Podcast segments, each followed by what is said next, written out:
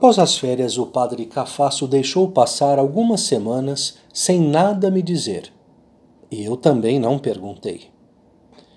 Por que não me pergunta o que deve fazer? Disse-me ele um dia.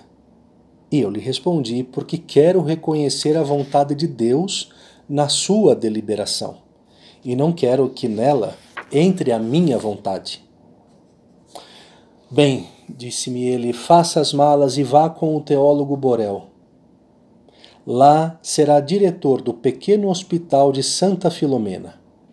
Trabalhará também na obra do refúgio, enquanto Deus lhe mostrará o que deve fazer pela juventude.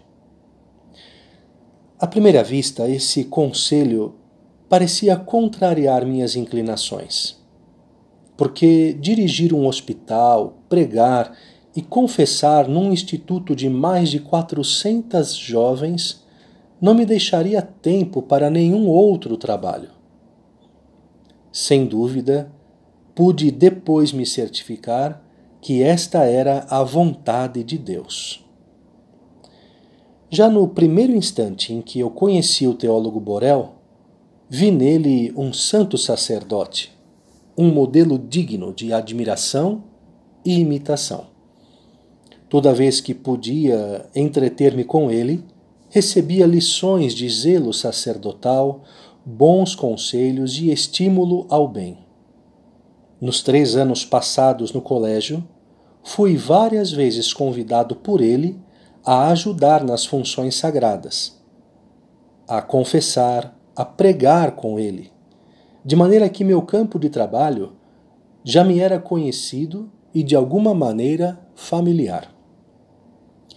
Frequentes vezes conversamos longamente sobre as regras a serem seguidas para ajudar-nos mutuamente nas visitas aos presídios e no cumprimento dos deveres a nós confiados e, ao mesmo tempo, assistir os meninos, cuja moralidade e abandono exigiam cada vez mais o cuidado dos sacerdotes.